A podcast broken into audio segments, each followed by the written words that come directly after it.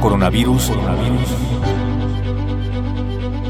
Coronavirus 2019 de Wuhan.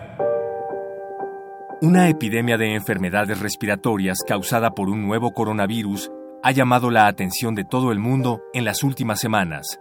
Si bien parece que la gravedad de los casos en la población general no es alta, se ha visto en otros países que afecta a personas con problemas respiratorios como asma, bronquitis o enfermedad pulmonar obstructiva crónica, enfermedades del corazón, obesidad o alguna otra enfermedad que afecte su sistema inmune o la función respiratoria.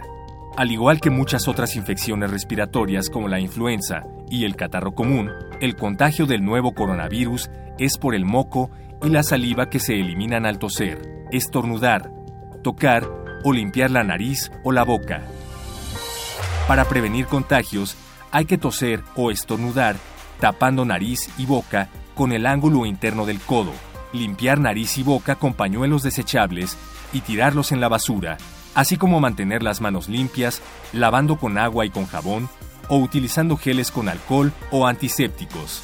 Es importante estar pendientes de la información que proporcione la Secretaría de Salud sobre la evolución de la epidemia y, en caso necesario, buscar atención médica profesional para el diagnóstico y tratamiento de las infecciones respiratorias en esta temporada. La experiencia de epidemias previas nos ha ayudado a estar mejor preparados para esta ocasión.